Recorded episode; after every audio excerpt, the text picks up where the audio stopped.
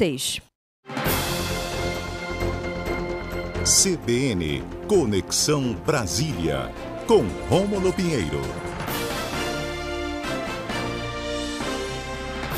Rômulo Pinheiro, bom dia, bem-vindo. Muito bom dia, Tatiane Lobato, muito bom dia o pessoal de Macapá e Salgado, muito bom dia a todos, vamos que vamos.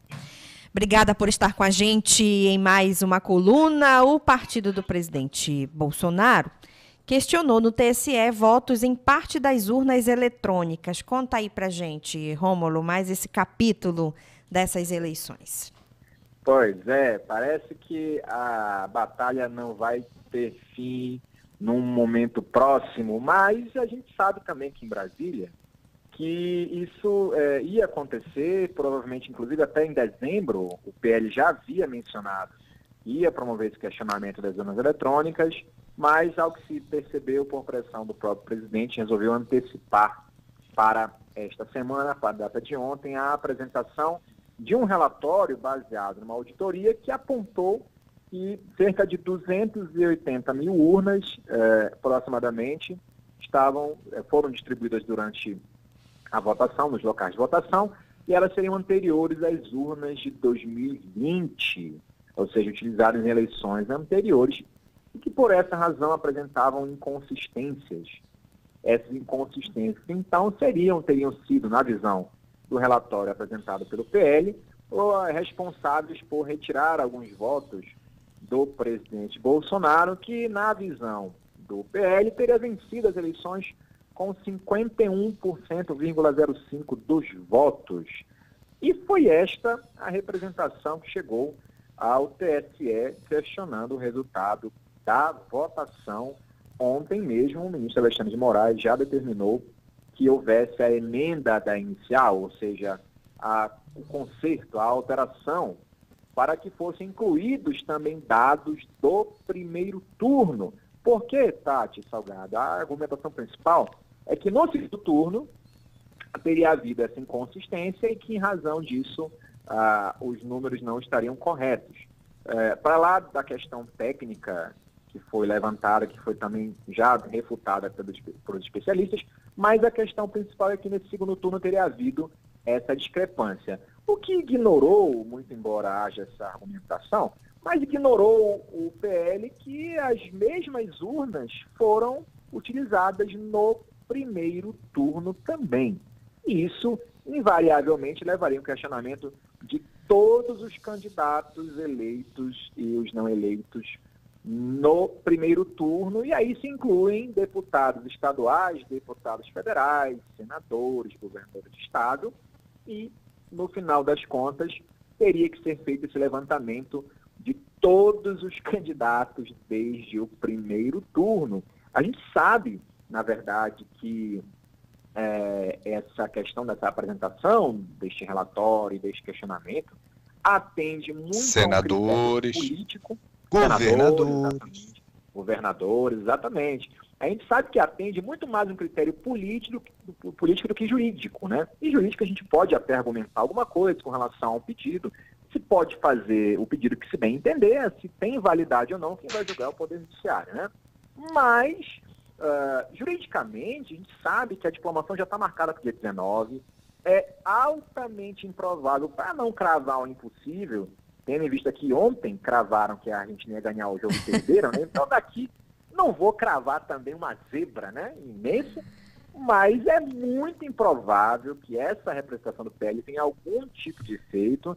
Já se comenta aqui, e já se tornou público, até o presidente do PL teria ido até o STF, é, argumentado com os ministros de que estava fazendo isso por pressão do próprio presidente, mas que acreditava no resultado das eleições, ah, essa conversa por aqui, mas que aquilo ali tem um efeito, na verdade, é, mais político do que jurídico.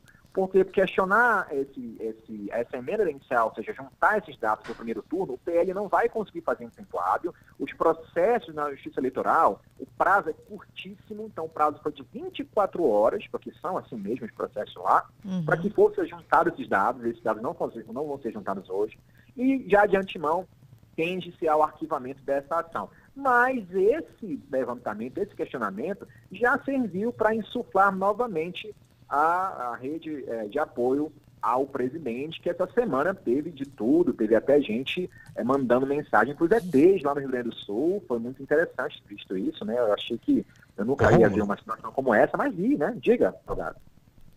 O que eu achei mais invocado foi o dar uma de João sem braço do Valdemar Costa Neto, dizendo o seguinte, ó, esse aqui, esse pedido não representa o pensamento do PL, não representa o meu. Eu, inclusive, fui eleito pelas urnas eletrônicas, não questiono, mas o presidente Bolsonaro queria que entrasse com a ação. Eu digo, fico entendendo, mas rapaz, com esse. O partido não quer, mas o partido entra com a ação. Pois é, meu querido Salgado, mas aí você tem que também lembrar, e eu sei que você sabe disso, aqui em Brasília, os compromissos assumidos eh, são cobrados com muita veemência quando não eh, pactuados livremente, quando não cumpridos de fato. Né? Ou seja, há um compromisso com certeza do presidente com o PL e vice-versa, para que isso fosse feito unicamente para justificar essa movimentação nas suas bases eleitorais, até porque o presidente, o, o presidente do PL, Valdemar Costa Neto, elegeu 99 deputados agora federais. Né? Então não é nenhum, nenhum motivo para questionar uma eleição em massa que o PL não tinha tido nas últimas eleições. Em razão do presidente Bolsonaro ter apoiado. É claro que esse jogo político envolve esses acertos prévios, é claro que também envolve informações que podem ser utilizadas contra é, um ou outro lado politicamente. Então a gente entende até esse jogo que não é nem um pouco ético, mas segue muito o padrão daqui de Brasília com relação a essas negociações e esses conchavos. Mas é bom lembrar também que não se vive só disso aqui. Então, nós temos agora essa semana a PEC da transição tentando avançar mais um pouco para conseguir as verbas para o ano que vem, para cumprir os compromissos de campanha, mas uh, há um receio de que essa ação do PL possa atravancar essa negociação com o próprio Congresso Nacional para discutir a liberação de valores acima do teto fiscal para 2023. Ah, para se ter uma ideia, o presidente eleito Lula não pôde vir a Brasília ainda em razão das questões médicas, mas se discute agora aqui na PEC, até o dia 29, a, a tentar votar agora em primeiro turno e tentar mandar lá no Senado, para essa possibilidade de exclusão do Bolsa Família do teto de gastos, para manter o Bolsa Família como permanente, também para liberar receita extra para investimento em meio ambiente e também para excluir o teto de gastos das receitas das universidades federais e institutos federais. Então, Há uma discussão grande a respeito, isso vai impactar com certeza é, é, no nosso, nosso dia a dia. Esse é o tom político de um fato consumado. Em política a gente sabe também que passa-se o tempo, passam-se as circunstâncias, o tempo vai passando e a questão da possibilidade de anulação das eleições vai tornando fato consumado, o governo eleito vai conseguindo aí fazer a transição e acaba, de certa forma, os, a, os níveis de tensão tendem a arrefecer. É por essa razão que esse projeto, esse questionamento foi, foi apresentado logo hoje, para não deixar diminuir esse ímpeto dos manifestantes para tentar aí tentar causar um estado de convulsão social e, com base nessa convulsão, justificar uma intervenção federal, que é esse é uma, um, pelo menos a, a não declarada oficial, é, oficialmente, mas é uma, uma das intenções para se manter no poder da presidente da República atual. Valeu, Rômulo Pinheiro, muito obrigada pela análise e por compartilhar com a gente aí essas últimas informações de Brasília. Muito obrigada. Forte abraço a todos, até a próxima quarta. Tchau, tchau, até Rômulo. a próxima quarta. Bom,